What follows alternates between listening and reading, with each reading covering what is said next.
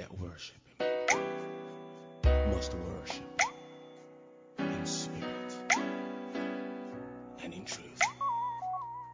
We give you glory, Lord, as we honor.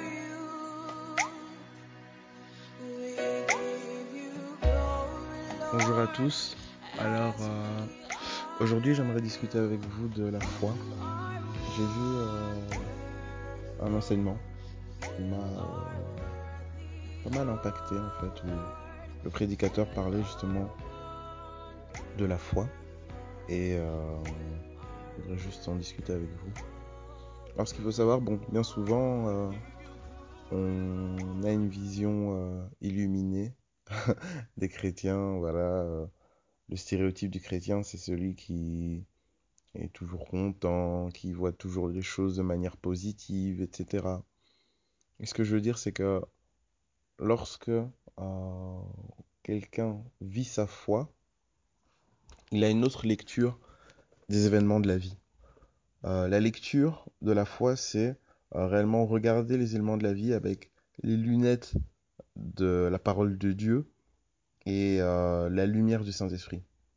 Donc c'est ces deux éléments qui font que une personne, en voyant une situation, euh, va réagir autrement ou va rester stable ou va tout simplement euh, ne pas se laisser déstabiliser, ne va pas euh, perdre confiance, ne va pas s'arrêter uniquement sur des aspects négatifs, mais va aller de l'avant. Donc c'est vraiment l'un ne va pas sans l'autre en fait. La parole de Dieu ne peut pas, euh, on ne peut pas juste regarder par exemple les événements à la lecture de la parole de Dieu sans euh, le Saint-Esprit, parce que sinon euh, c'est une lettre morte en fait. Nous savons que la parole de Dieu c'est une révélation, et nous avons besoin justement d'avoir cet esprit de révélation qui nous vient du Saint-Esprit pour pouvoir comprendre, adhérer et tout simplement bénéficier de l'apport que le Seigneur veut nous donner par rapport à une parole ou une autre, de l'orientation que le Seigneur veut nous donner par rapport à une parole ou une autre. Un verset peut avoir euh, énormément de significations différentes en fonction du moment auquel vous serez amené à le méditer. Donc soyons conscients que nous avons besoin euh, du Saint-Esprit pour pouvoir justement lire euh, cette parole de Dieu. Et lorsque nous regardons les événements de la vie, nous avons besoin justement de cette combinaison pour pouvoir nous positionner. La foi est une décision, en fait. La foi est une décision, et c'est une décision qu'on prend euh, tous les jours. Tous les jours, nous sommes face à des situations qui font que euh, nous allons exercer notre foi ou non. Euh, par rapport à des problèmes, par rapport à des épreuves, par rapport à simplement de l'opposition, nous pouvons décider soit d'agir avec foi, soit tout simplement de nous en remettre à nous-mêmes. Ce qu'il faut aussi signaler, c'est que nous savons que voilà, la foi vient de ce que l'on entend et que ce que l'on entend vient de la parole de Dieu.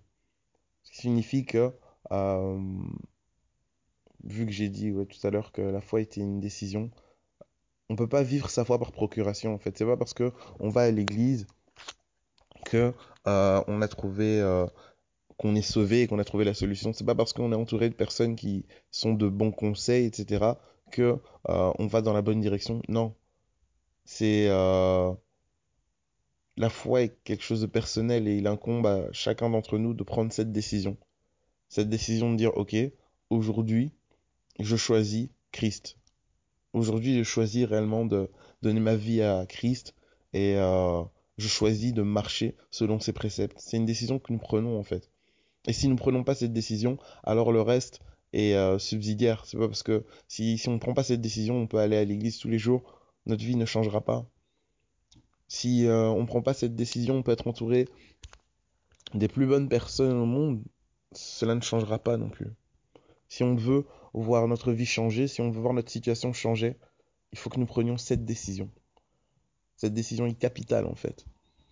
Euh, que vraiment le Seigneur nous, nous permette d'ouvrir les yeux par rapport à ça. Que le Seigneur nous permette vraiment d'ouvrir les yeux par rapport à ça. C'est extrêmement important. Alors, il y a peut-être des personnes euh, parmi nous qui n'ont jamais euh, fait ce pas de faire euh, la prière d'acceptation.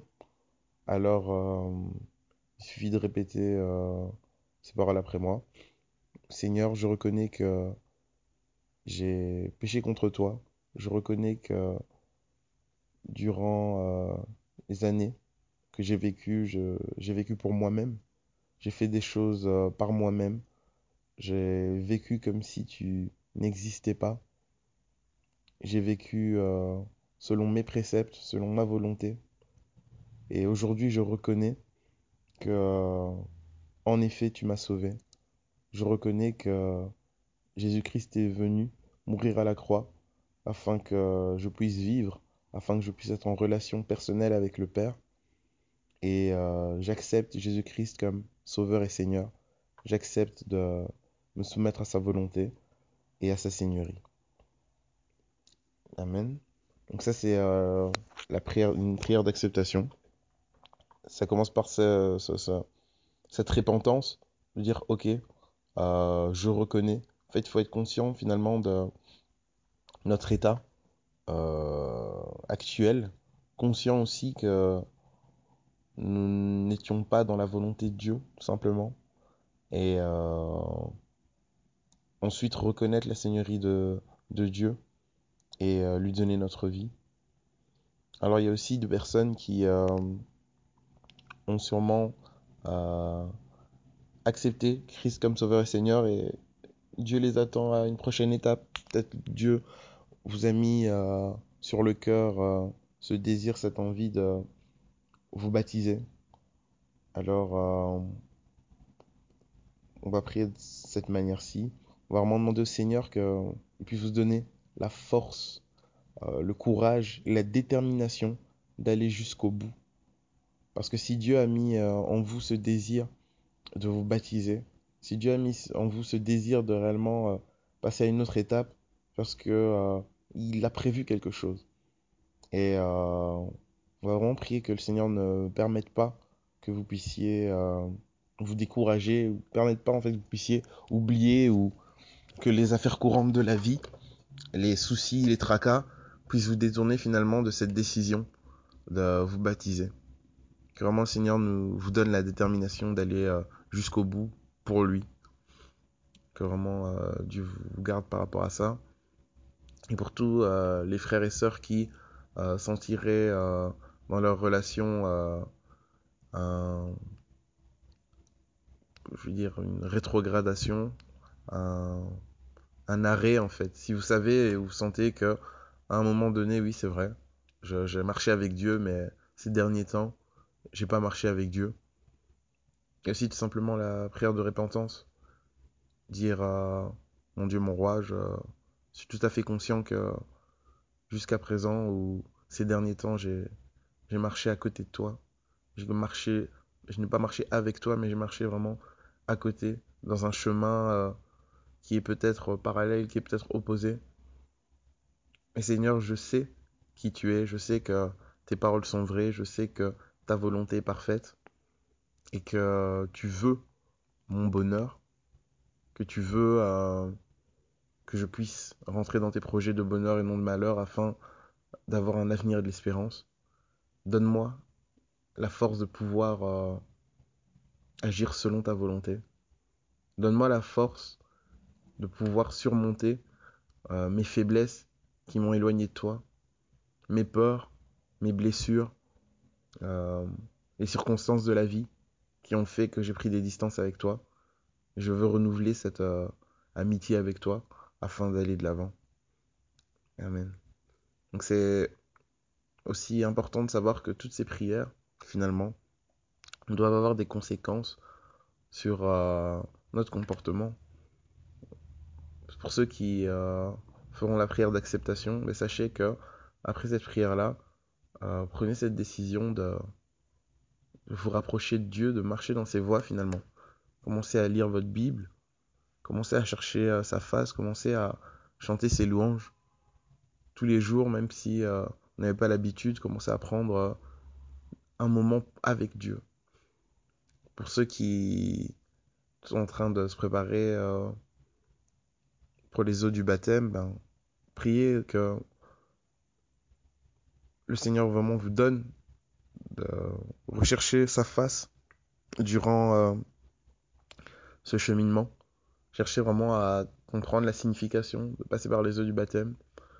Et soyez euh, courageux aussi. Il y aura des épreuves forcément. L'ennemi ne va pas vous laisser euh, prendre cette décision comme ça parce que ce que l'ennemi ne veut pas, c'est que vous puissiez euh, faire partie des enfants de Dieu, vous puissiez être sauvés. Donc il y aura des décisions à prendre, oui, des choses auxquelles vous devrez renoncer, etc.